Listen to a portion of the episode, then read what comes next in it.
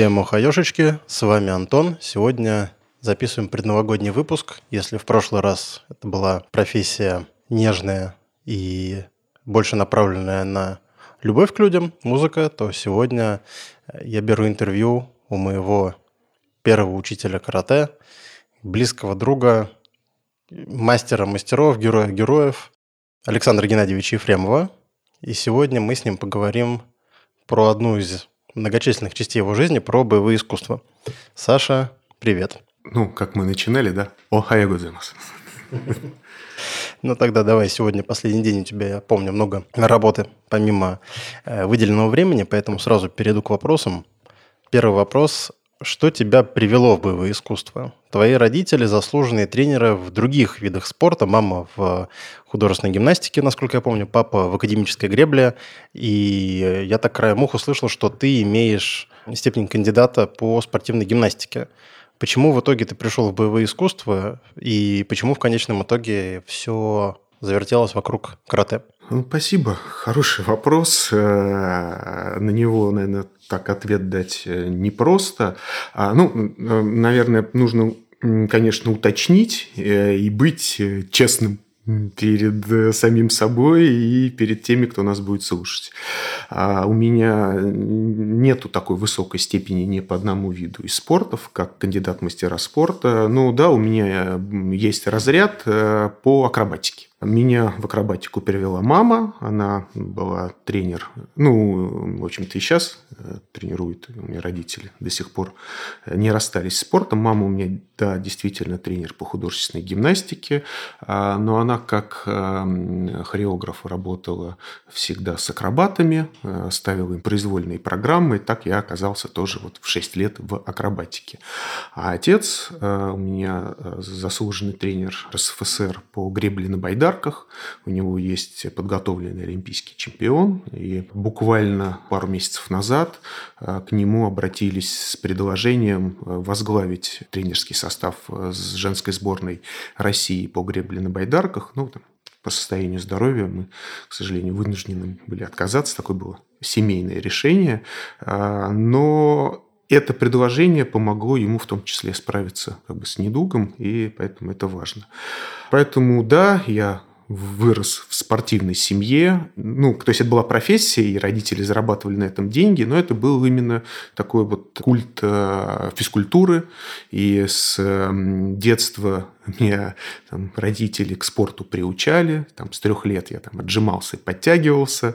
А, поэтому просто то, что заниматься спортом или нет, это, видимо, решения никакого не было. Просто это было на автомате, как научите э, человека там, писать, говорить и э, чтобы он был в хорошей физической форме. У меня, так как у многих там, подростков э, в 70-е, 80-е были разные проблемы со здоровьем. Я был худенький, заикающийся очкарик. Наверное, поэтому всегда хотелось заняться чем-то связанным с боевыми искусствами. Мне всегда нравилось э, спортивное фехтование. Я очень хотел заниматься вот фехтованием на саблях, но, короче, не мог Тогда были разные проблемы, в том числе и со здоровьем с этим связаны. Поэтому потом, когда, значит, я все-таки вот более активно стал заниматься спортом, в какой-то момент я понял, что хорошо бы еще бы научиться драться, сдавать сдачи. Что время было такое, мы, значит, все друг с другом дрались, и, конечно, какие-то специальные навыки были нужны, потому что э, было тяжело противостоять вот в каких-то дворовых таких потасовках э, ребятам, которые занимались там, боксом, борьбой, еще чем-то.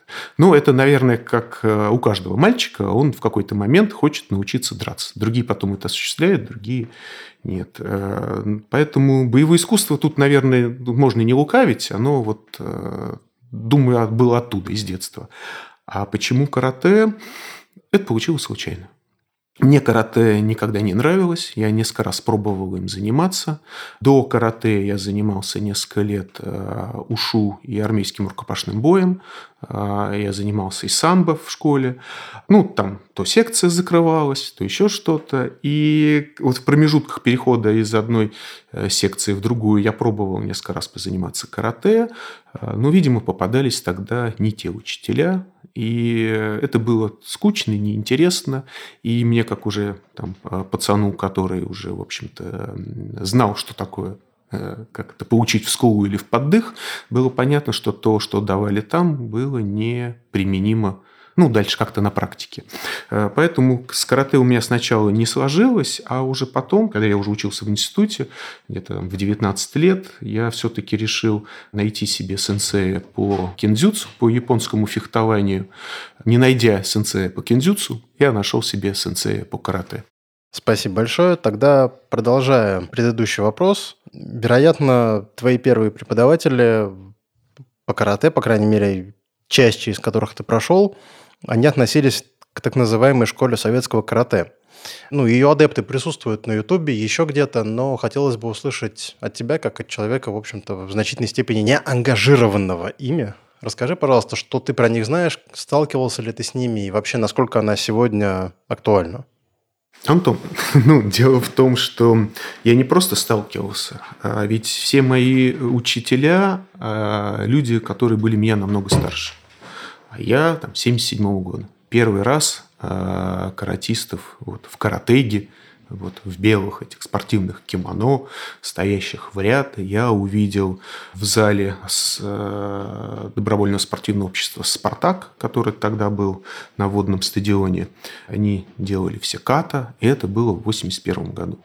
И, в общем-то, э, тогда у нас в Советском Союзе было только так называемое советское карате. И это часто было даже и не карате. Потому что, конечно, корни, наверное, самого такого известного, популярного и громкого а, направления карате, которое вот и часто понимается как советское, это то, что было в центральной школе карате, это стиль сене. А, стиль сене – это он достаточно авторский и больше имеет корейских корней, нежели японский. Это вот э, у истоков стояли Штурмин, Касьянов. Это, конечно, карате, и все мои учителя карате занимались этим направлением. Потому что практически другого не было. Еще ну, в Москве, так как всем, весь мой опыт был московский, то мы, значит, из Москвы не, не уходили. А, еще была школа у Сата Ситарю.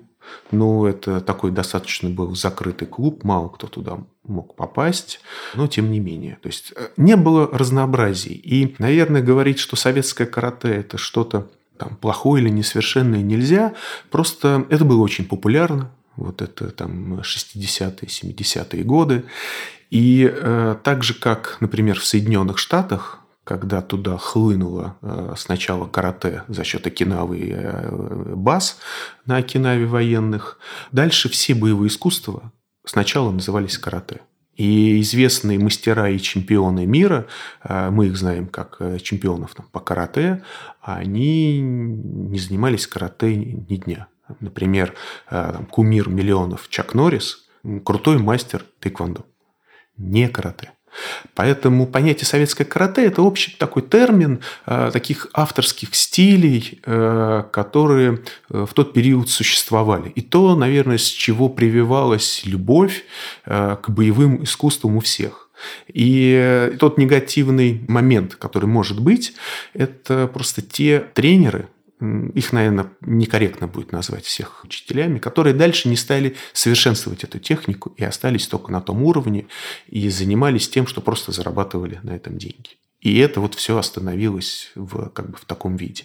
Потому что многие из них э, дальше э, как бы развивались. И на самом деле вот все мои сенсеи, которые начинали с э, СНЭ и советского карате. Дальше э, кто-то э, занимался так или иначе вот ситарю у Сата, а потом уходили в другие направления.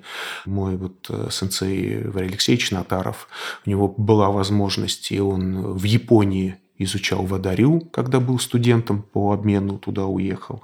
А многие из них дальше стали добирать вот. И поэтому советское карате – это просто было вот такое начало. А, это были энтузиасты, которые из-за железного занавеса, который у нас был в стране, а, не имели полной картины, как оно есть. И что-то в том числе брали из фильмов, и это все нарабатывали, вот вплоть до того, что Юрий Вдовин мне рассказывал, мы просто там посмотрели «Гений дзюдо», увидели там интересные приемы, напоминающие приемы карате, и решили, что каратист, он может еще и по крышам бегать и прыгать. И все это пытались повторить. Это было такое карате в хорошем смысле, наверное, Иванов-Дураков, которые пытались вот эту сказку и мифы, которые есть, воплотить в жизнь. И что самое удивительное, они были такими настырными, что у них часто это получалось. То есть, если они считали, что каратист может левитировать и взглядом останавливать сердце, они максимально пытались к этому приблизиться и этого достичь. И поэтому здесь сложно что-то говорить, как о боевых искусствах, вот, а, и то, чем мы там дальше будем сегодня разговаривать, но это точно было классно, это было заразительно, это были хорошие клубы единомышленников, это была невероятная спортивная подготовка, где там в трехчасовой тренировке минимум два часа было было э, физподготовки. А, то есть это не те боевые искусства, которые есть там в Японии, на Окинаве, в Китае, но а, это то, что было хорошей школой, и те, кто через это прошел, а, хорошие вот сенсеи с положительным таким опытом, прививали эту любовь и к физкультуре, и к боевым искусствам у своих учеников. А, наверное, было и много плохого опыта, и были э, даже там, мошенники, которые приходили к своему сенсею в секцию, занимались, а после этого вечером в другом зале сами проводили тренировку и показывали то, как проходит эта тренировка. То есть, и, за это, и зарабатывали на этом деньги. То есть, э, вот в тот период э, он был странный. Это были люди, которые вот как в каких-то сказаниях, фильмах, рассказах, вот эти вот мастера-отшельники. Это были просто популяризаторы карате. И это одновременно с этим были люди, которые просто это видели как бизнес и хотели на этом заработать. Это такая история, про это, наверное, можно отдельно прям большой э, как какой-то рассказ, если когда-то у нас такое совпадет и будет интересно. Это часть именно истории э, карате в нашей стране. Э, на самом деле много было передач и фильмов об этом снято, и об этом можно говорить. И там есть очень много интересных людей, мастеров, которые вывели очень интересных дальше бойцов, и сегодня вот современных сенсеев, которые современные сенсеи многим обязаны тем отцам, которые были у нас в советском карате. Спасибо. Да, наверное, если как-нибудь получится, было бы очень интересно записать отдельно про это выпуск, может быть, еще с привлечением каких-то людей с той стороны. Может быть, когда-нибудь получится.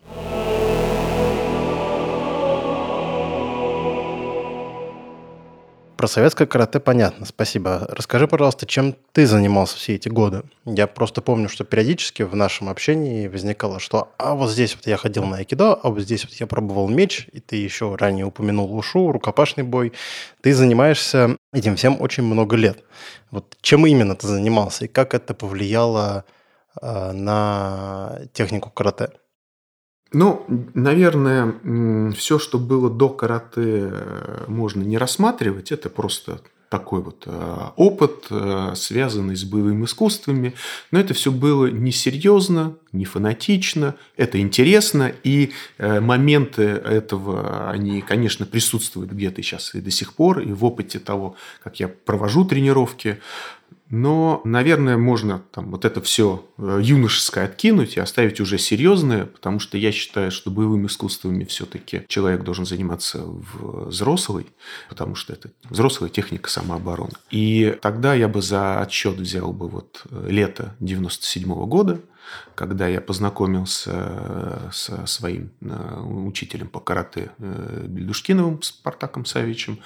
А, и вот с этого момента, без дальше перерыва, я, наверное, можно сказать, фанатично изучаю карате. Именно изучаю, а не занимаюсь потому что каждый день до сих пор я делаю для себя какие-то новые открытия. И вот все, о чем мы говорили, и э, цигун, и тайцзи цуань, и айда, и разные направления айкидо, брал уроки э, Йосинкан айкидо, ну вот Федерация айкикай э, Рюсинкан айкидо, занимался айкидзюцу, занимался джиу-джитсу. Для меня это все было направление, которые мне помогали лучше понять, что у меня не получается в карате. В общем-то, весь арсенал, который вот мной был изучен за пределами карате, он изучался не для того, чтобы стать экспертом еще, вот там, получить черный пояс по айкидо, например, и да, повесить его на стену. А это было для того, чтобы просто лучше понять э, то, что я делаю в карате. Точно понять, как правильнее уходить с линии атаки, почему так плечо должно поворачиваться, почему именно так должен делаться вдох или выдох. А у меня не очень хорошая мышечная память. Вот мне э, моторные движения э, даются тяжело, то есть мне их надо долго разучивать, и мне нужно понимать. Прям проще разложить физическую формулу движения, как как это движение должно происходить, какой вектор силы куда должен быть направлен, так мне проще понять. И другие боевые искусства мне как раз э, открывали вот эти направления, как мне надо двигаться в карате.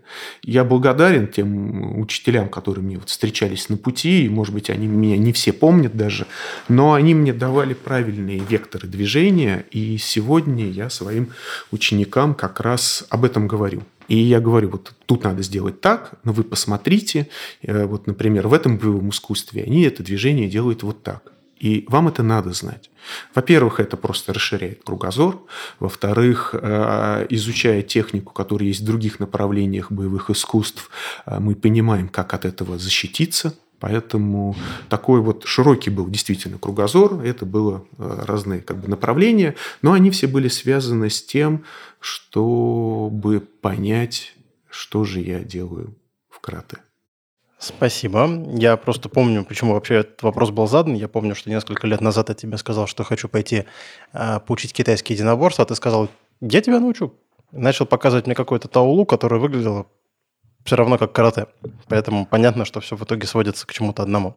Следующий вопрос. В первом своем выпуске я уже упоминал, что я с тобой на эту тему спорил, что мы спорим на тему места карате в японских боевых искусствах. Почему ты считаешь это корю, то есть относящимся к древним боевым искусствам?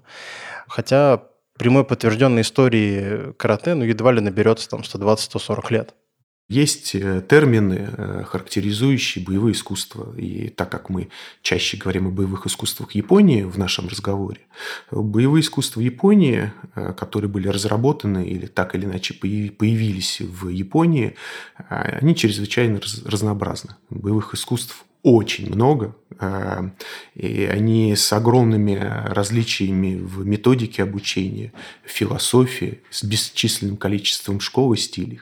И чтобы как-то это все дело сгруппировать, конечно, появились какие-то характеризующие термины, которые, значит, по э, видам группируют направление боевых искусств. Поэтому сегодня самое популярное разделение – это разделение на корю, то есть дословно с японского «старая школа», и гендай-будо. Это современные боевые искусства, и именно их часто говорят, что это не будзюцу, а будо, вот с элементами э, до, то есть с направлением, с философией, э, которая вот в 20 веке стала как бы распространяться и входила. То есть, э, и в общем-то, если так тупо разделить, то действительно этот э, э, термин один или другой применяется к тому, что боевое искусство существовало до эпохи Мэйдзи, то есть до 1868 года, или после. Но э, часто гендай будо, то есть современные боевые искусства и старые школы корю, они имеют одни и те же исторические происхождения. Поэтому часто разделить их бывает э, достаточно тяжело. Основное различие оно заключается в том, что корю практикуется прямо вот в том виде, в котором оно было разработано, когда его основная польза заключалась там, в использовании, например, на войне. В то время как, наверное, основная цель гендай будо – это там, совершенствование, а самозащита – это уже э, вторая цель. Вот именно тогда и появился вот этот термин «до», который означал «путь на пути самосовершенствования». Есть еще момент, который отличает э, гендай будо от э, корю. Это то, что многие боевые искусства вот, современные э, гендай включают в себя и спортивные соревнования. И тем самым они еще больше приобрели трансформацию и стали отличаться от своих каких-то первоначальных корней. Здесь хороший пример таких вот боевых искусств – это дзюдо и кендо, которые то, что сегодня э, мы видим на татами, э, совсем не то, что было 120 там, 150 лет назад, как боевое искусство. И, ну, не знаю, насколько я тут буду прав, наверное, хорошими представителями Корио тут можно из японских боевых искусств сказать. Это вот и Куками Синрю, и э, Тенсин Сюнден Кантори Синтарю. Наверное, это вот правильно, такие правильные Корио. Ну, это то, о чем я знаю. А такие громкие, известные всем примеры гендай будо, вот э, кроме того, упомянутых ранее кендо, это дзюдо и, э, и айкидо. Еще кидо. А, Стрельба из японского лука. Да. Но рассуждать о карате, как о японском искусстве, э, сложно. Но, в принципе, иначе нельзя. Потому что современная Окинава – это Япония. И здесь нужно провести временные просто параллели, чтобы понимать. В средние века а, на Окинаве существовало королевство Рюкю, которое было подчинено а, японцам в 1879 году. То есть уже во время а, эпохи реставрации Мэйдзи.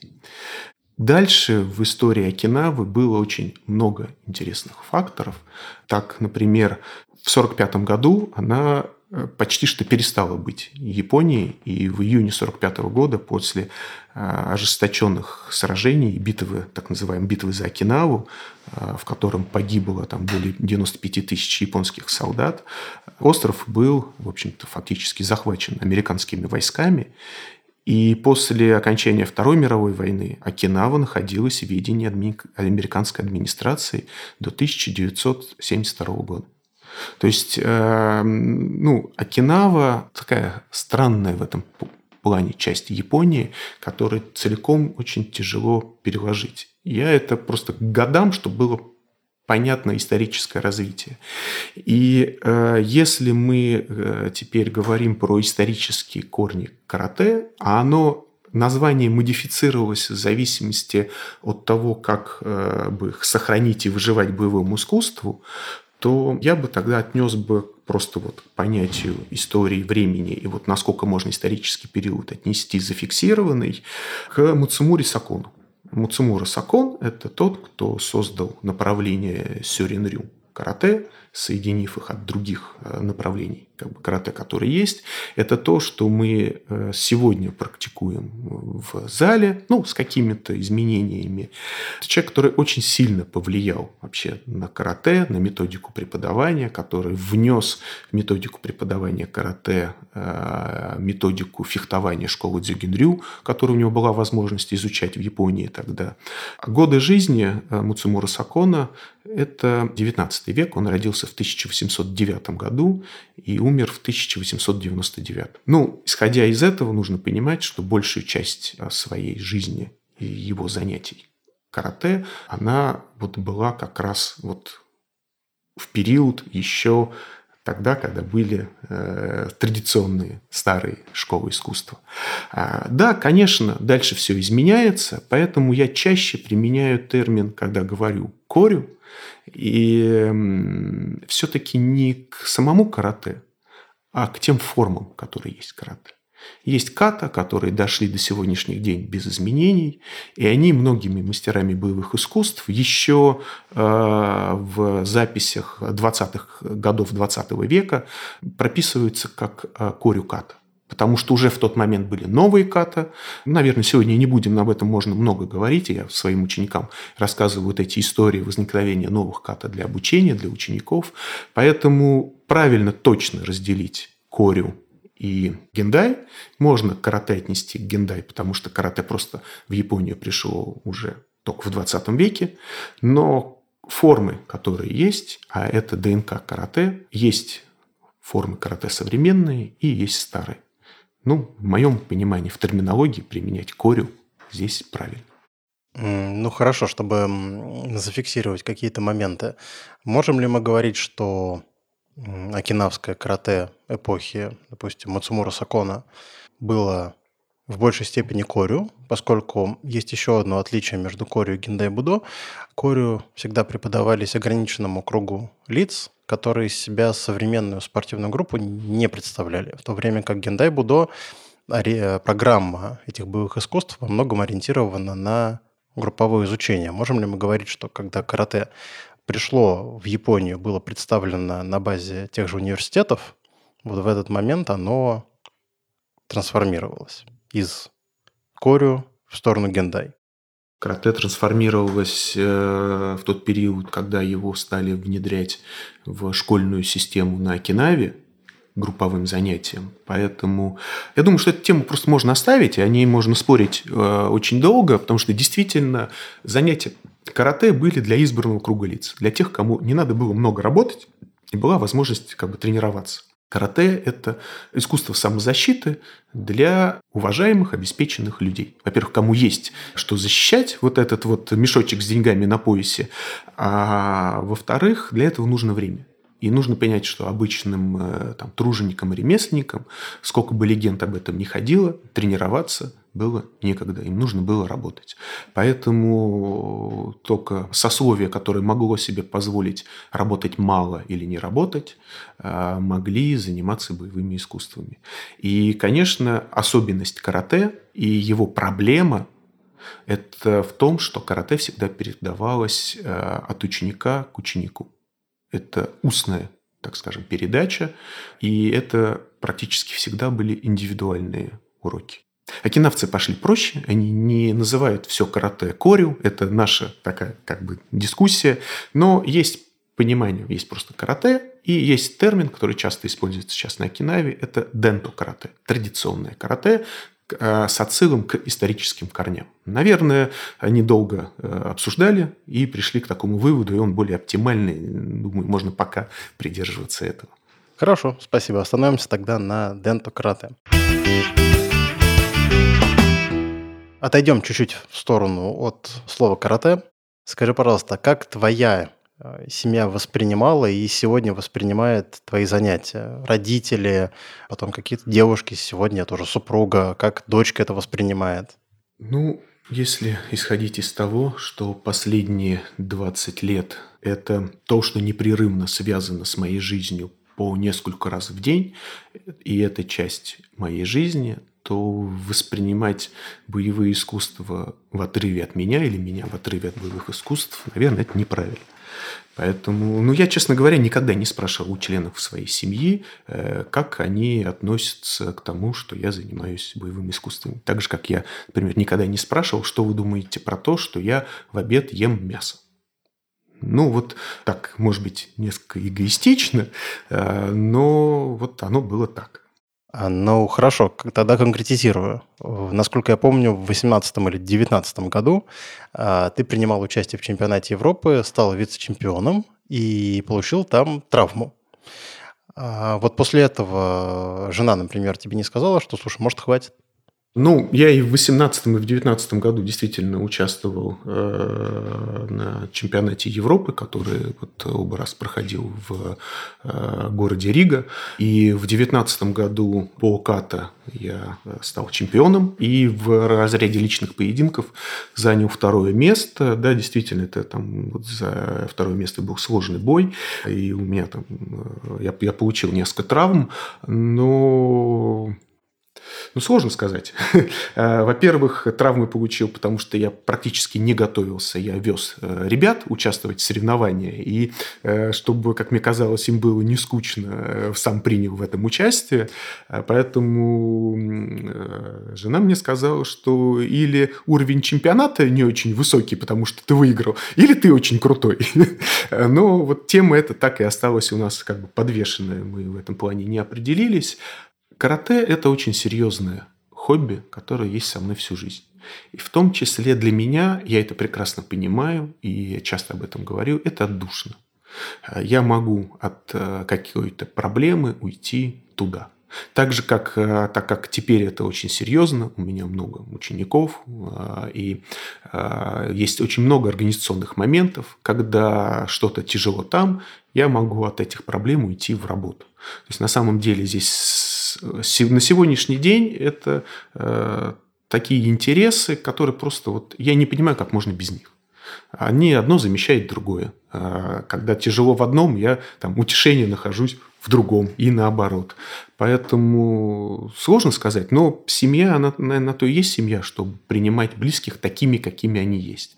Вот я такой, как есть. Э, больше никто из членов моей семьи э, боевыми искусствами не занимается, кроме дочери. Дочь занимается вот э, дзюдо и джиу-джитсу. Но тут это посмотрим, в детстве все занимаются. Я надеюсь, что это с ней останется как бы надолго и будет ей помогать в жизни, потому что а, боевые искусства, так же как и многие виды спорта, они помогают и укрепить характер, и научиться терпеть какие-то трудности, э, и, наверное, можно сказать, что они воспитывают силу воли. Спасибо большое. И очень хорошо, что как раз в конце мы зашел разговор про дочку. Я знаю, что у тебя есть опыт преподавания э, карате детям. Вот на твой взгляд сегодня, э, стоит ли вообще это делать? Стоит ли учить детей драться и причинять вред другим, возможно, частично себе, даже под предлогом самозащиты? Или имеет смысл детей учить, не знаю, страховки, учиться падать и подождать, пока они вырастут? Конечно, я вряд ли могу сказать что-то другое, исходя из моих жизненных интересов и тем, чем я занимаюсь всю жизнь. Э, я считаю, что дети должны изучать боевые искусства. А, во-первых, это самодисциплина, а, это сила воли, это физическое развитие тела, что очень важно для детей. Э, это правильный эмоциональный настрой и возможность э, э, вот, эм, как проявить себя а, это то место, где можно покричать, а детям современным, живя в квартире, часто кричать нигде не разрешают, и э, ребенку важно себя вот как-то проявлять. А, это первое. И, конечно, боевые искусства нужны для того, чтобы э, ребенок мог себя защитить или хотя бы просто понять, что он может сделать или не может, и в какой момент нужно убежать. А, поэтому вообще детям нужно заниматься обязательно физической активностью, это очень важно. Ну а нужно ли заниматься боевым искусством, я считаю, что нужно. И вреда здесь не больше, чем от любого другого вида активности или вида спорта. То есть, да, тут могут быть какие-то травмы, еще что-то, но нужно ли отдавать там мальчиков или девочек на борьбу, там, карате или там на бокс? Я считаю, что да, нужно. Ну, это хорошая активность, это чувство. Это то же самое, что спрашивать, ну, вот прям, вот прям так вот. А нужно ли детей отдавать в школу танца? Да, нужно. Это чувство ритма, это чувство э, работы с телом, с телом партнера. А, мне кажется, что такие занятия, они позволяют развить э, более э, гармонично развитые личности. И э, очень важно, наверное, при вот, занятии с детьми не делать упор, что он занимается только этим. То есть ты теперь занимаешься только, например, карате. Нет. Тут хорошо бы и карате, и танцы, и иностранный язык, э, и еще что-то. Просто надо детьми заниматься. И карате – один из очень хороших инструментов, мне кажется, э, вот, э, занятия с детьми. Но просто тут нужно понимать, я очень не люблю тренировать детей. И в какой-то момент я от этого отказался. Потому что преподавать детям боевые искусства – это очень сложно. Дети очень быстро теряют внимание, им становится скучно, и это совсем не то же самое, что преподавать взрослым. А, это совсем другое строение прям э, учебно-тренировочного процесса. И, на мой взгляд, это, конечно, уже даже больше не занятие карате, а это вот занятие общей физической подготовки с элементами карате там, или других боевых искусств. С детьми тяжело. Мне тяжело еще в том плане, что я к детям начинаю привязываться, и Ну, просто это, это совсем другие занятия. Вот я сегодня уже не скромно, но вышел на тот уровень, мне интересно даже не просто работать со взрослыми, а с теми, кто уже э, много лет э, занимается боевыми искусствами, и делать им вот тонкую настройку техники. Сейчас мне это интереснее. Это не значит, что я не занимаюсь и не там провожу тренировки с новичками, но вот сегодня мне интереснее это. А, возможно, я стану еще э, старше, и у меня вот будет э, новое открытие, и я пойму, что нет, все-таки нужно с детьми, и им вот это правильно закладывать. Но сегодня я стараюсь э, с детьми не заниматься, их не тренировать, потому что это сложно, и это очень ответственная работа. И э, это, конечно, не карате для взрослых. Но заниматься ли на дети боевым искусством или нет, я считаю, что, конечно, да. Понятно. Спасибо большое. Тогда вопрос чуть более широкого круга, но возвращающийся к карате. Как заинтересовать сегодня людей, взрослых людей, именно карате? Мы понимаем, что сегодня из боевых искусств наиболее популярны, наверное, ММА, бокс, в них деньги, в них фанаты, в них реклама, в них какие-то звезды, на которых какие-то люди равняются, каких-то не любят, но в любом случае они вызывают какие-то эмоции. А карате, как и большинство японских боевых искусств, не изобилует какой-то суперкрасивой историей. Там нет а, звезд, выходящих за рамки карате. Чем сегодня японские боевые искусства могут привлекать помимо непосредственной личности преподавателя? Ну, конечно, и именно вот как японские боевые искусства, а, это японский орнамент, который у этого есть. Есть люди, которым интересно что-то средневековое, что было в Европе. А есть люди, которые вот э, прям э, до фанатеют к чему-то восточному. И они к этому могут, э, к этому своему интересу, к истории, к литературе, приходить, но им еще что-то нужно трогать. Кто-то может пойти и заниматься там японской каллиграфией. Но тут хорошо бы еще, конечно, знать для этого японский язык, а не просто э, копировать э, бессмысленные иероглифы. Кто-то может уйти в чайную церемонию. В японской чайной церемонии очень много интересных ритуалов. Они очень красивые и очень похожи на боевые искусства. Поэтому кто-то может касаться вот интересной темы э, Дальнего Востока через боевые искусства. Наверное, э, вот этим можно завлечь. Потому что если откинуть японский орнамент, то это просто боевое искусство. И тогда здесь встает вопрос, во-первых, эффективности, во-вторых, все-таки мы опять приходим к учителю. Карате, наверное, это не самое совершенное э, боевое искусство на свете. То есть, соответственно, и не самое эффективное. Но оно эффективно. Оно неудобно тем, что это долгий процесс. Поэтому, наверное, к карате правильно относиться как к искусству. А, есть очень уважаемый мною сенсей Макс э, Дедик, эм, и он считает, что карате – это великолепная база для изучения боевых искусств. Вот начинать изучать боевое искусство нужно с карате. Его, вот, э, его карате э, базовое – это кикусинкай карате, а, но дальше он сам и своих учеников развивает с привлечением других и стилей карате, и э, других вообще видов единоборств. И создает комплексного бойца.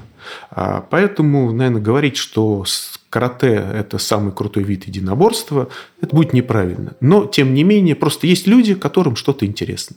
Авиамодельный кружок или карате. Поэтому карате, э, к нему правильнее относиться, мне кажется, как к искусству. Я тут ухожу от спортивного карате. А, поэтому это клуб по интересам. И здесь, конечно, очень важно, чтобы был интересен этот орнамент, чтобы ученики понимали, что все-таки это эффективно, и они могут себя защитить и даже что-то показать своим друзьям, когда те у них попросят. И это, конечно, должен быть обязательно клуб по интересам. Люди должны находиться в каком-то сообществе, в котором им уютно, в котором у них есть общие интересы с теми, кто там, и э, они этого не стесняются. Вот поэтому сложно э, сказать, э, нужно ли массы привлекать в карате. Я к карате никогда не относился как к чему-то, на чем нужно зарабатывать деньги. Карате было когда-то очень сильно разрекламировано. И мне кажется, уже этого достаточно. Спасибо. Теперь тогда пару чуть более провокационных, наверное, вопросов. Первый из них будет звучать так. Мы понимаем, что первоисточниками знаний по японским боевым искусствам в любом случае остаются японцы. Просто, скажем так, по праву рождения. Вот на сегодняшний день японцы как учителя и носители знаний, насколько они нужны людям на разных этапах развития? Чем плох условный самоучитель на Ютубе, по которому человек научится бить тот же Маягири. Мы понимаем, что это не какая-то космическая наука. Ну, мы говорили э, уже сегодня про восточный орнамент, который, э, конечно, вот э, в японских боевых искусствах нужен.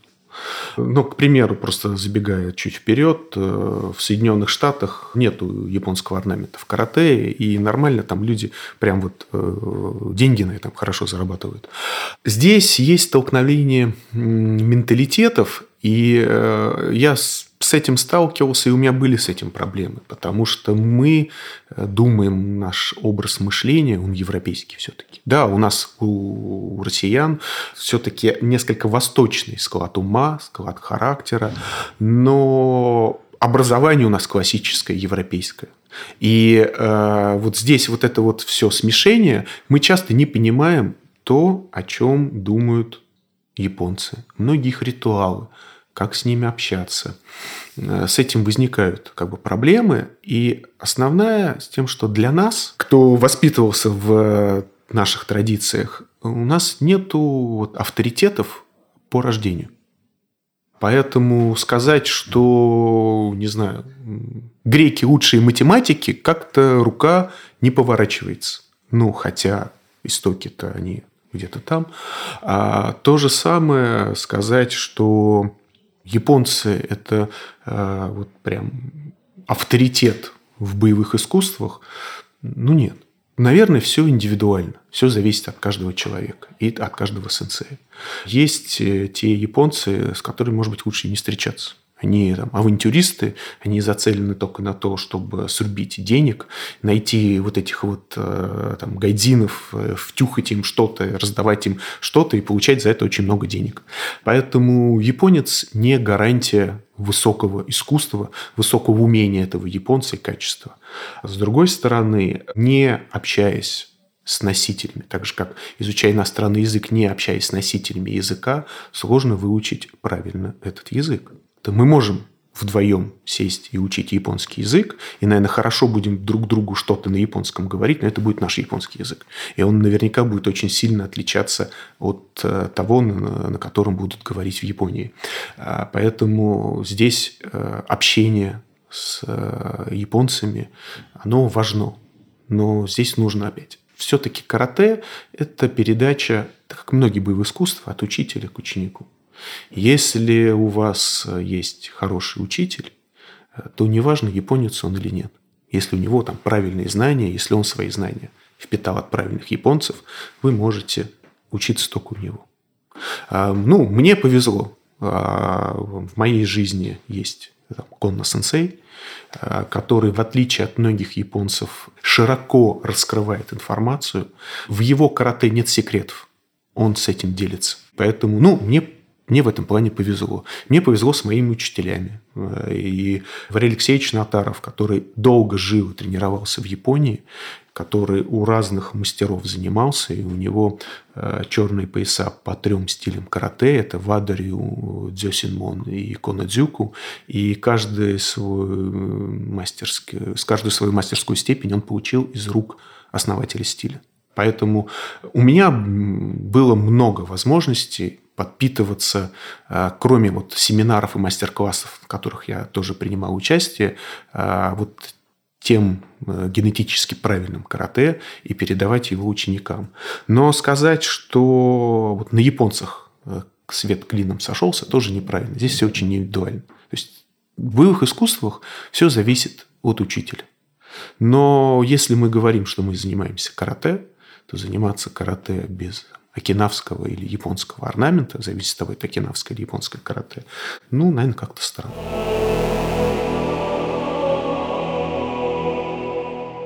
Второй, наверное, более провокационный вопрос. Ну, я его называю комплекс сенсеев. Я обладаю гораздо меньшим периодом практики боевых искусств по сравнению с тобой, но тоже имел возможности посещать и семинары и в Японии, и в России. И вот в России столкнулся с такой повторяющейся картинкой, когда такое уже взрослое поколение преподавателей, людей 60+, которые имеют базу знаний, которая во многом сложилась там, еще в 80-х, 90-х годах, которые имеют э, ряд регалий, присвоенных не совсем понятными организациями или вообще присвоенными исключительно виртуально, а они претендуют на определенное отношение к себе, как если бы они сами являлись некими центрами силы, центрами ношения знаний. И, в общем-то, это все костенеет, мешает как-то развиваться. Ну, в моем понимании, мешает здоровому развитию сообщества боевых искусств в России. Вот что сегодня нужно делать э, ребятам там 20 плюс, которые лет через 10 начнут преподавать, чтобы стать ну, более открытыми, более человечными, не зацикливаться настолько на отношении к себе, а больше посвящать, наверное, какому-то общему развитию. Здесь ничего с этим не сделать. Ну, то, что вот комплекс э, э, это же не только в одной отрасли там, боевых искусств. Это есть везде. Можно взять там любую научную отрасль. И нужно понимать, нам, вот этим молодым ребятам, им что нужно, там, шашечки или ехать? Какую мы ставим задачу? У меня карате – это хобби. Я, наверное, даже очень сильно захочу построить из себя крутого мастера боевых искусств. Не смогу, потому что ну, это хобби. Это что-то, что очень серьезно связано с моей жизнью, но это не основная ее часть. Есть те, кто занимается профессионально всю свою жизнь отдал только этому. И у них там такой на это взгляд. А, сложно сказать. Мы же себя часто не можем объективно э, прям на себя со стороны посмотреть и себя объективно оценить. А, кто-то, может быть, заслуженно себя считает патриархом а, боевых искусств и требует к себе уважения. А кто-то, может быть, незаслуженно. Тема такая достаточно скользкая. С одной стороны, вот я считаю, что в карате э, сенсей должен, вот, пока он тренирует, мочь все, о чем он говорит, показать и продемонстрировать своим ученикам. А, и я слабо себе представляю учителя карате, который, как некоторые там, тренеры в других видах э, там, спорта, сидят Э, с большим животом, ну, извините, и показать ничего не могут. У них ни ноги не поднимаются, ни руки не поднимаются. И мы не говорим про какие-то травмы, что у них из-за травм что-то не происходит, а просто они когда-то вот, э, может быть, и это имеется в виду, что как-то покрылись этими костными налетами и перестали дальше что-то делать и только пожинают то, что у них вот, значит, есть. А в моем понимании, что в карате учитель – это такой всегда играющий тренер. А, и показать ученикам, что им надо делать, можно только своим личным примером. А, ну, мне сложно тут что-то об этом говорить, потому что мне только 45 лет. И еще очень просто а, показывать, что я могу в зале. Это такой возраст как бы хороший, когда еще хорошая спортивная форма, но тем не менее у меня есть там ученики, которые там более чем в два раза меня младше, которые там, 17 лет, 18. И когда я, для, для них я уже, наверное, глубокий старик, и когда я показываю, что я могу подтянуться на турнике больше, чем они, отжаться больше, чем они, там, в планке простоять дольше, чем они, и бегаю я дальше и быстрее, а, то они видят, что есть к чему стремиться. Если карате – это искусство, если карате – это образ жизни – то мы должны подавать э, своим ученикам пример правильный. Я честно, не знаю, насколько это хорошо получается, но честно стараюсь э, быть для своих учеников хорошим примером. Э, тому, что вот как нужно тренироваться, как нужно там, терпеть и превзнемогать какие-то невзгоды. Если больно, там где-то нужно потерпеть. Если тяжело, значит, э, где-то нужно вот с этим справиться и все-таки сделать. И показываю, как это может влиять на их э, жизнь. а, и что можно в жизни э, там, добиваться. И, например, если у вас там, завтра зачет, это не значит, что нужно забить на тренировку, не пойти, чтобы готовиться к зачету. А, это вот часть жизни. Ну, вряд ли кто-то из них забьет и не пойдет там есть или чистить зубы, потому что завтра зачет. То есть вот для меня карате – это образ жизни, и это то, что должно вот там идти как бы постоянно. А, и это помогает жить. И это дисциплинирует. Это позволяет правильно распланировать день, неделю, месяц. А значит, есть те цели, которые нужно достигать в краткосрочной, в среднесрочной, в долгосрочной перспективе. И я стараюсь, ну, вот это своим примером как бы показывать. А, поэтому мне сложно сказать, как вести себя молодым ребятам, которые хотят быть э, тренерами, сенсеями. Э, так же, как, наверное, я не возьмусь осуждать вот тех, кто просто надувает щеки и требует к себе уважения. Ну, мы все люди, люди разные, и здесь там, кому-то нужно одно и один тренер, а кому-то нужно другое и другой сенсей. Ну, наверное, так. Спасибо. Тогда следующий вопрос. В отличие от многих людей, кто активно занимается боевыми искусствами, ты смог совместить свои достаточно активные занятия с более чем впечатляющим э, карьерным развитием. Как тебе удалось совмещать эти две стороны жизни? Ну, просто одно переходит в другое. Одно помогает другому. Так как карате – это хобби, то я не ставлю цель на нем зарабатывать деньги. То есть это не единственный источник заработка. И я считаю, что вот у меня должно быть что-то другое. И когда я в 2007 году получил очень серьезную травму, я вот как раз тоже об этом подумал. А, слушайте, классно, что я не тупой спортсмен, а у меня ученая степень по экономике, вообще я зарабатываю деньги как бы головой. Я не говорю, что только так должно быть, это единственный верный путь, а, но для меня карате – это то, что мне помогает, наверное, просто идти по жизни, и справляться с проблемами. В современном спортивном карате э, есть э, такой слоган э, ОС. Это сокращенное такое произношение двух иероглифов ОСУ и Синобу. Дословно означает терпеть и превзнемогать. Поэтому возгласу можно во всем мире узнать человека, который является прям вот каратистом, э, с таким серьезным фанатом. А иногда даже прям видно, что там один человек что-то другому говорит, а тот ему на автомате отвечает «ос». И вот эта концепция терпеть и превзнемогать – это то, что позволяет просто и вот идти вперед, а, ну и, конечно, как э, любая самодисциплина и наличие силы воли – это то, что может помочь человеку достичь успеха. Потому что в любом виде спорта, чтобы показать новый результат, нужно себя превзойти. Наверное, вот э, хороший показатель – бег. Все очень просто. Есть секундомер и расстояние. А, и если каждый день бежать с одной и той же скоростью, то просто человек будет каждый день бежать с одной и той же скоростью.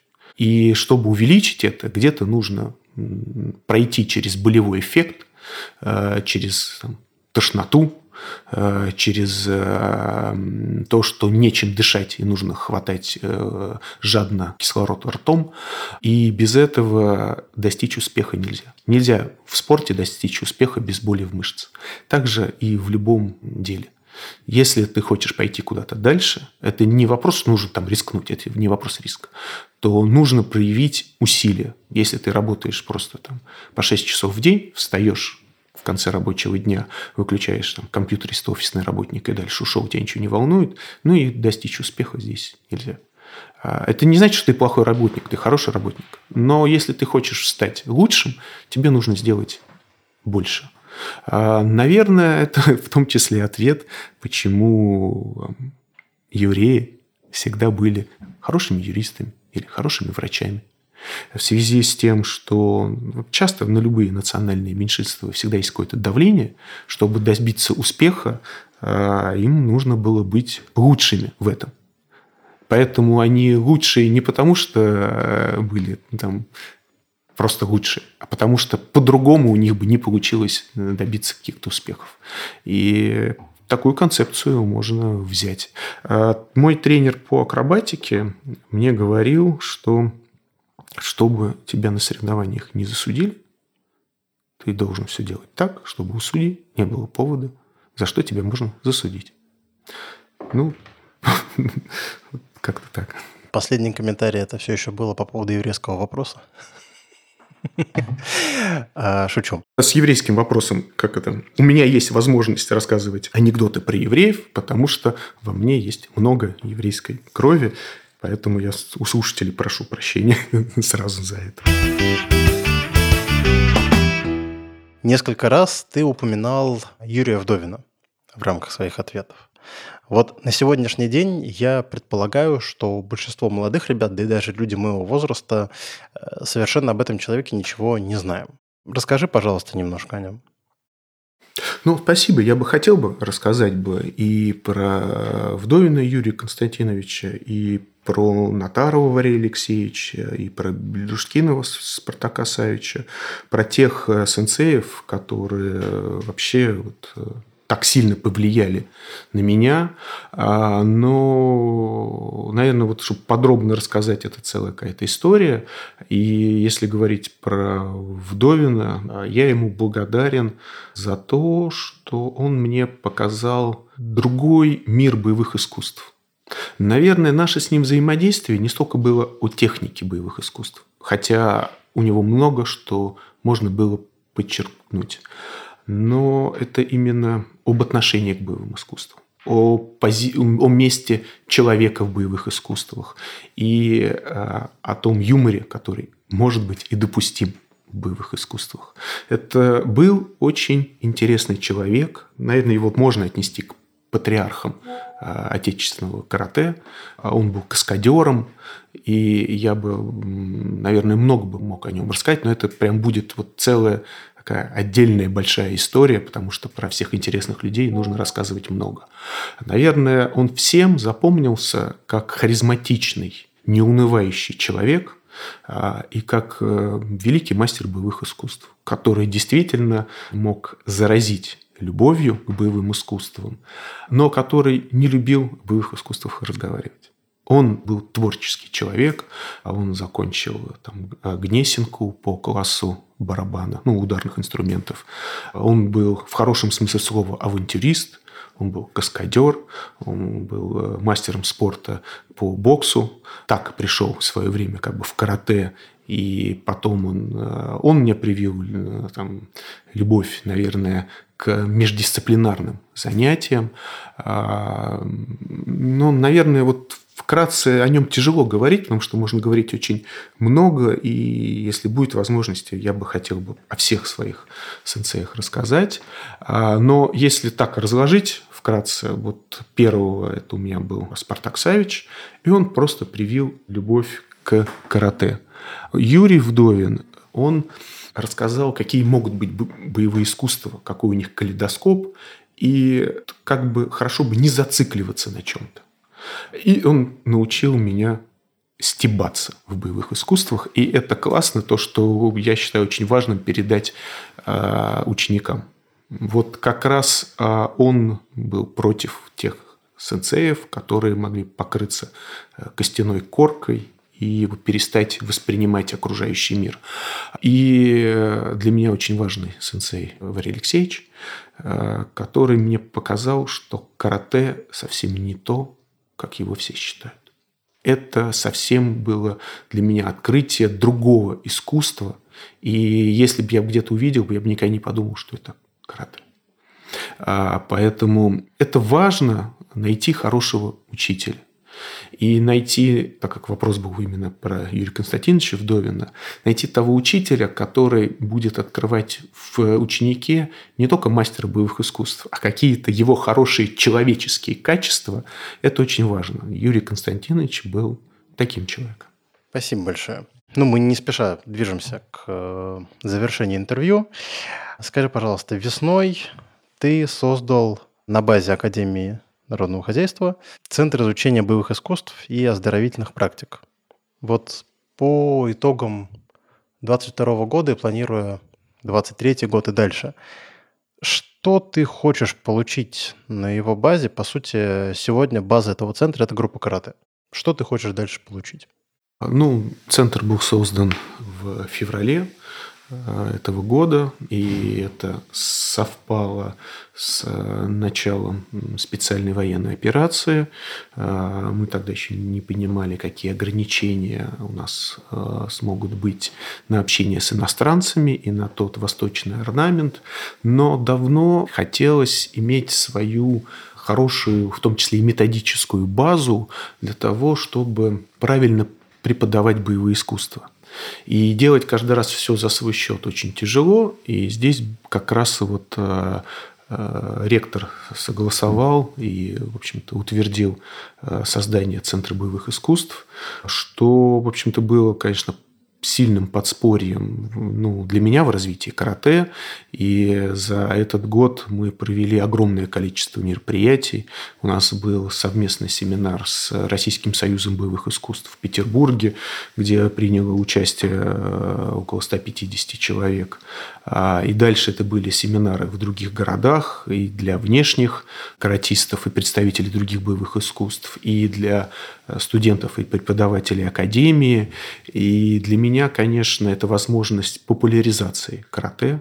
Это через, э, ну, так как все-таки мое направление это карате, то через карате это развитие студентов, в том числе и вот их самодисциплина, это спортивное развитие, ну и, наверное, через личные примеры, это в том числе и патриотическое э, воспитание.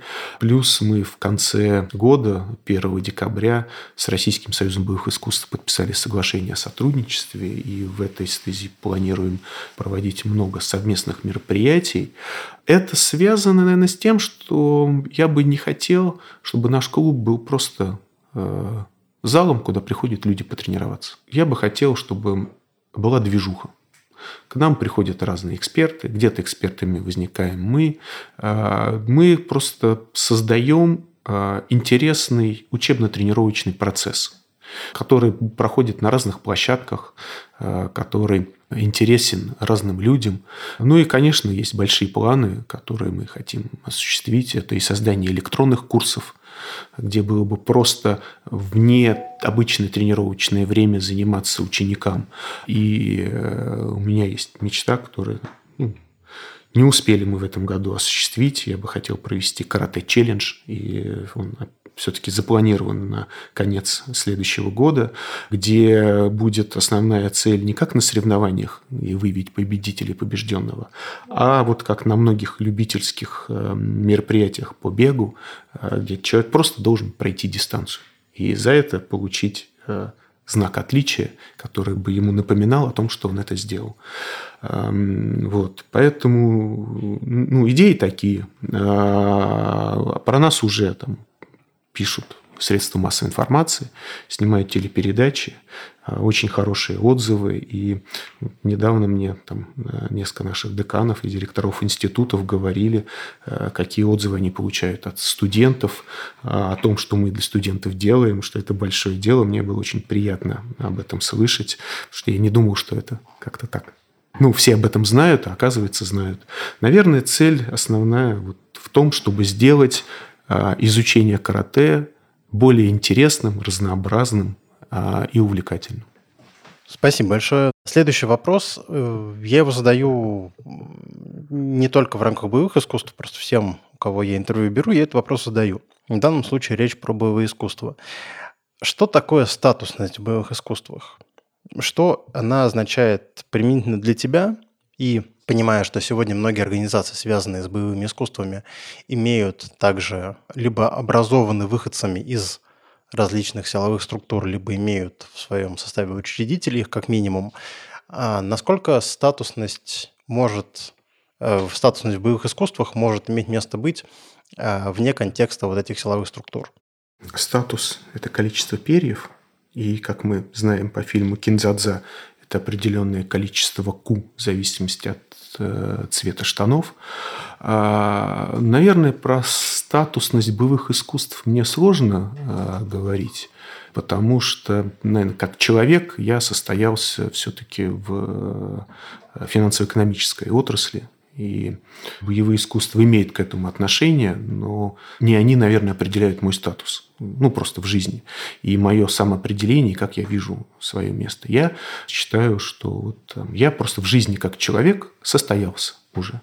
И, наверное, за счет очень плотного графика и в том числе благодаря карате, у меня не было времени на какие-то очень глубокие э, вот самокопания, и как-то вот я не заметил, наверное, как у меня прошел или его не было, кризиса среднего возраста, когда человек вдруг э, начинает оценивать, что он достиг или не достиг. А, поэтому э, не знаю, насколько корректно мне обсуждать. Я не, хожу, не вхожу в какие-то большие вот тусовки по боевых искусствам. И, конечно, здесь есть логичная связь, что если мы говорим, что это боевые искусства, вот прям э, как боевое, оно должно быть связано тогда с каким-то специальным применением. Потому что, а, ну да, и я говорил об этом, карате – это техника самообороны, но на улице надо применять очень осторожно, чтобы, не дай бог, не нанести излишнюю травму своему оппоненту и потом не иметь никаких э, административных или уголовных последствий. А поэтому где можно в полной мере применять боевые искусства, а, еще к тому же с термином кен хицацу, одним ударом на повал, чтобы вот как-то это где-то испытывать. Конечно, логично сразу вот они там спецструктуры. Другое дело, что спецструктуры и рукопашная техника тоже не всегда одно и то же. Мы живем в современном мире, здесь оружие. Как это, ну, против пистолета тяжело применить э, рукопашную технику. Это хорошо только в фильмах. И я был инструктором боевой подготовки, и я знаю, как все сотрудники сдают зачеты по рукопашному бою. И это происходит точно так же, как сдают все студенты зачеты по всем предметам. Они пытаются списать, они пытаются договориться с инструктором, потому что это не основное, это просто то, что есть как бы факультативом. А, безусловно, есть единицы, фанаты, есть прям вот мастера боевых искусств во всех вот э, спецподразделениях, но это все-таки что-то такое. Поэтому, э, если мы говорим все-таки про искусство, я бы не связывал его с силовыми ведомствами. Если мы говорим больше про боевое, то, конечно, это должно быть к привязке там. То есть, может ли уважаемый, эм, не знаю, сенсей не быть генералом ФСБ? Ну, конечно, может. Ну, мы говорим про искусство, и все-таки нужно понимать, что это техника самообороны, и это путь э, познания себя и, наверное, самосовершенствование. Поэтому я бы не делал бы такие бы связки, но когда они есть, это хорошо. Э, любая э, теория должна подтверждаться как бы практикой. Поэтому и в боевых искусствах э, есть все-таки состязания, и люди хотят понять, вот, что они могут. И мы, несмотря на то, что считаем себя не спортивным направлением карате, а мы не протестуем против соревнований, и ребят готовим к соревнованиям. И вот мы говорили про чемпионат Европы, который проходил. А, то есть можем и на международный уровень выходить. Ну, сложный вопрос вот, э, взаимодействия с э, спецслужбами, как оно должно быть или нет. Э, ну, наверное, как искусство, все-таки это должно оставаться э, в, в рамках искусства. А то, что касается статусности, ну, это, наверное, когда для человека это бизнес, в хорошем смысле этого слова, то, конечно, если он э, добился успеха открыл помимо своего додзю большое количество еще залов э, в своем городе, в других городах, у него есть большая сеть, э, то, конечно, он э, как менеджер, как организатор, он достоин внимания и уважения. Ну, в этой среде. Ну, он может быть не очень хорошим человеком, а может быть замечательным. Поэтому здесь же точно так же, как в любой сфере деятельности. Ну, вот есть руководитель, там, большой организации какой-то, и там, что с его статусом? Он руководитель большой организации. Он отвечает за большое количество там, сотрудников. А он там, обязан их методически сопровождать, смотреть, как они выполняют свою работу, а, отвечать за них. Это большая ответственность. Поэтому если в этом ключе, ну, боевое искусство не отличается от любой другой сферы жизни. А если вкладывать сюда что-то мистическое, ну, я не сторонник этого. Но бывает и так. Спасибо. Перейдем к более простым вещам. Дай, пожалуйста, пять предельно практичных советов для занимающихся. Наверное, на самом деле их не пять, их намного меньше, потому что или их будет сразу намного больше. Очень важно понимать, чтобы научиться бить быстрый, точный и сильный э, прямой удар рукой, нужно очень много раз бить быстрый, сильный и точный прямой удар рукой. И в этом плане секретов боевых искусств нет. А, единственный секрет – это усердие, трудолюбие, и для этого нужно найти время. Поэтому, наверное, единственный совет, который есть, это вот понимать принцип а, ОСУ и Синобу, ОС, терпеть, превзнемогать и не думать, что результат может быть быстр. Карате и боевое искусство – это длинная история и очень интересная. Наверное, совет здесь в том, что нужно внимательно слушать своего тренера или учителя, или сенсея, в зависимости от того, в каком клубе и с кем вы занимаетесь, а, и заниматься самому, переосмысливать, понимать, что ты делаешь, или понимать, что у тебя не получается, и задавать вопросы. Диалог между учителем и учеником, он обязателен. И здесь не нужно отталкивать тот старый кинавский принцип передачи знаний от ученика к ученику. Даже если мы перешли, что у нас в залах там по 20-30 учеников, если ученик не будет проявлять интереса, то, как правило, учитель к нему тоже интереса проявлять не будет. Здесь дорога, а, она двухсторонняя, но в боевых искусствах, особенно в японских, есть элемент вот этого японского орнамента, где учитель ждет проявления к себе интереса, а не наоборот. И основная, наверное, вот философия на тренировках и этикет – это то, что учитель старший, и ученик, э, ну, как если говорить у нас по понятиям русского языка, ученик должен. А у нас сейчас в современном мире, коммерциализации, э, иногда ученики считают, что они там платят за занятия, и поэтому им инструктор что-то должен. Вот мир боевых искусств, он другой. И здесь э, очень важно внимательно слушать своего наставника, своего преподавателя. И, конечно, как изучения математики, иностранного языка, нельзя пропускать занятия. Иначе тяжело как бы что-то восполнить. И нужно делать домашние задания. То есть нужно заниматься самому. Поэтому это не такой вот структурный ответ по пяти практичным советам, но вот основное, наверное, вот именно это было бы важно для всех, кто занимается боевым искусством. Спасибо. Следующий вопрос. Там 3-5 полезных а, или интересных а, там, сайты, видеоканалы, я не знаю, каналов в Телеграме. Что-то, что ты сам читаешь, на что то подписан, и что может быть интересно другим увлекающимся боевым искусствами. Я бы рекомендовал бы в Телеграм-канале найти мастерскую карате. А, это мой авторский телеграм-канал, где есть э, информация немножко об истории, немножко там, какой-то практике, о том, как нужно завязывать пояс или как делать поклон. А есть на самом деле очень много интересных, но их всех тяжело перечислить. Но я бы точно бы рекомендовал бы телеграм-канал э, Макса Дедика. Интересный э, канал, уникальный боец, хороший тренер, замечательный сенсей. Мы встречались с ним несколько раз на семинарах. Э, просто это вот интересный и приятный человек, который много знает и понимает в боевых искусствах, и он замечательный практик. А так, да все, что вам интересно, э, хорошо вот смотреть. И, э, ну, сейчас порекомендовать одного и не порекомендовать другого будет как-то странно, а всех, наверное, не упомнишь. Но я подписан на Дедика, я подписан на Богдана Курилку, я читаю те новости, которые он публикует. У меня было время, я тренировался и в тех же залах, в которых он тренировался, и у Курамото сенсея, и там ходил на семинары к Морио Хигаона. И на самом деле попасть в зал э, у нас было случайно, мы оказались на Окинаве, не нашли тот зал куда мы должны были прийти, и пришли Спасибо. в зал Годзурю к морю как бы Хигаона.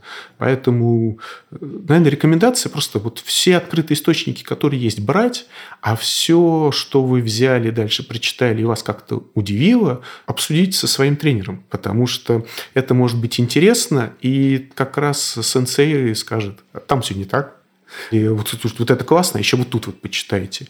А, и, конечно, интересно почитать биографии э, каких-то великих мастеров. Там в свое время была очень интересная книга Йона Блюминга, которая интересно рассказывала про мир боевых искусств, по-моему, от хулигана до десятого дана. И э, Первый том очень интересный у Раяма Хацула, про его тоже автобиографию. И интересно почитать книги Икеды Хосю.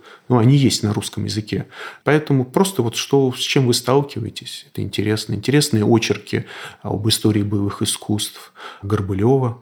Наверное, очень хорошо почитать Дона Дрегера. Он э, очень интересно описывал э, боевые искусства Японии. Прям он был очень сильным историком и непревзойденным мастером дзюдо по технике Невадзе.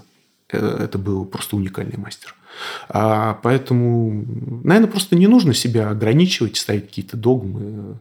Нашли что-то интересное, почитайте. Первые 10 страниц прошло, если вероятность, что понравится и пойдет. Спасибо. Слушай, ну теперь перейдем к такой фан-парт. Задам несколько тупых вопросов, вот чтобы немножко снизить градус серьезности разговора и темы. Давай первый вопрос. Какое у тебя любимое новогоднее блюдо? Так э, мы же все э, русские, даже с э, частью крови других национальностей, наверное, слабо представляем Новый год-то без оливьешечки. Есть стереотипы, которые нормальные. Ну, они, они как бы такие, бенгальский огонь, оливье, шампанское. Вот раньше в советское время этого не было, а сейчас у нас есть традиция послушать речь президента и это тоже входит туда. Это вот так. Есть ритуалы, которые хороши. И, кстати, боевые искусства, вот чем хороши, это ритуалы. Ритуалы, которые, когда проходят все, ты понимаешь, что на самом деле, какой бы там, что бы за не было за стенами додзю, какой бы там дальше суеты тебя бы не ждало, все все равно будет вот так, как надо. Все встанет на круги своя. Поэтому это важно. Ритуалы, и в ритуал входит к Новому году оливьешечка, шампанское – это обязательно. Серьезный ответ на несерьезный вопрос. Хорошо, второй вопрос. Коньяк или виски? Так это же... Ну, ну, вряд ли кто-то скажет, э, кто пил хороший коньяк и хороший виски, я не люблю коньяк и только виски пью, или я не люблю виски, только коньяк. Здесь все зависит от ритуала что мы хотим. Хотим э, вот, там, выпить, что-то быстро обсудить, хорошие виски, он раскроет и вкус хорошего стейка. А, Все-таки алкоголь, он должен не должен быть сам по себе. Это должен быть такой целый гастрономический набор, потому что человек, он же не просто ну, животное что-то съесть или выпить. Нужно наслаждаться вот этими вкусами, тем, что человек делает. А, поэтому для каких-то ситуаций виски не может заменить ничто. Но если просто с какой-то легкой очень закуской, но нужно о чем-то вдумчиво поговорить или пофантазировать. То есть такой вот растянутый процесс. А, ну, здесь, конечно, будет коньяк. Спасибо. Хорошо, давай помню, что это могут послушать разные люди. Самый тупой поступок в жизни, о котором ты можешь рассказать. Самый тупой, самый смешной. Ну, я в ступоре. Но смешной сложно сказать. А, ну, обычно, когда что-то тупое, оно и смешное.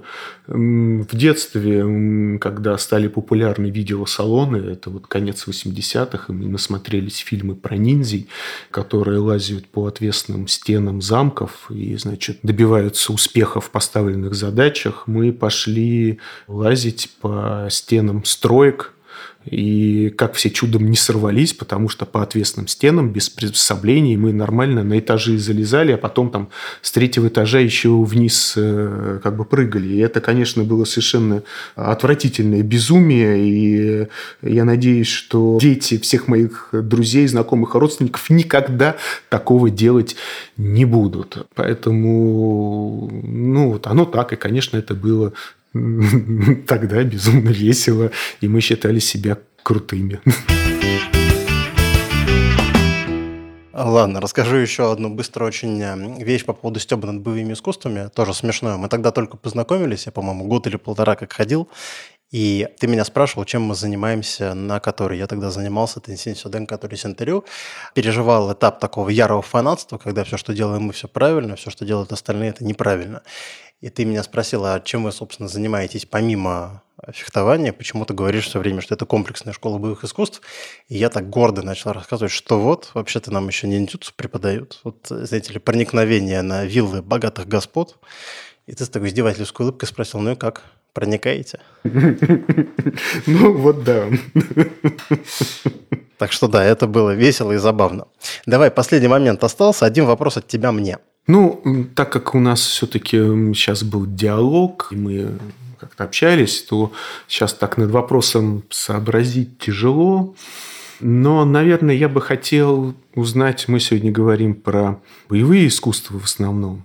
Что за тот опыт большой, который у тебя есть, э, тебя, наверное, больше всего впечатлило? А вот какое есть впечатление, вот чтобы, если тебя спросил кто-то из учеников, ну, наверное, это не что вот для тебя боевое искусство, это другое, а вот какое есть впечатление от боевых искусств, которым бы хочется поделиться? Вот что это для тебя может быть? Мне на самом деле на этот вопрос очень просто ответить.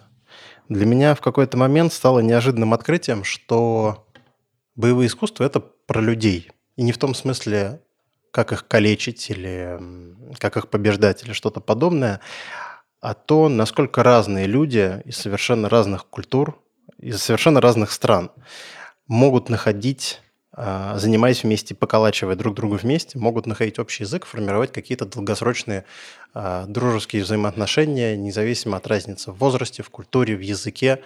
Благодаря боевым искусствам сегодня у меня есть друзья в России, в Бельгии, в Англии, в Америке, в Японии, во Франции. Кто-то, по-моему, даже в Африке есть. А, учитывая сегодняшнюю непростую мировую ситуацию, тем приятнее осознавать, что эти люди тебя в первую очередь рассматривают как какого-то человека, как партнера по каким-то практикам, и которые от тебя не отказываются. Потому что мы знаем много примеров сегодня, когда, в общем-то, на людей по разным причинам а, машут рукой и про них просто забывают. Вот мне, наверное, повезло, я сформировал такую потрясающую сеть контактов, сеть друзей, которые от меня отказываются, которые меня любят, помнят, продолжают со мной поддерживать контакты. И это не только уровень каких-то вот ученик-ученик, это в том числе мои учителя в Японии, которые меня помнят, которые мне пишут, и через которых я понимаю, что я для них как э, человек, как ученик, в общем-то, тоже важен, это очень приятно. Это хорошо. И э, сегодня мы много, ну не мы с тобой, а вообще мы много сейчас говорим о том, что есть направления жизни, которые не должны быть никак связаны с политикой. И э, спорт, к которым косвенно относятся боевые искусства, э, здесь очень важен. И вот важно, чтобы люди, к друг другу оставались людьми, несмотря ни на какие разногласия, которые у них есть. Потому что есть те виды занятий, которые могут объединять. И это, конечно, очень важно. Спасибо тебе большое за интервью. С наступающим Новым годом. Пускай он будет лучше во всех аспектах. Вот. Ну и остаемся на связи. Спасибо большое. Всем пока. Спасибо. Ну, как мы начали э, с э, обсуждения Японии, то аригато гудзимаста. Эй, экзо.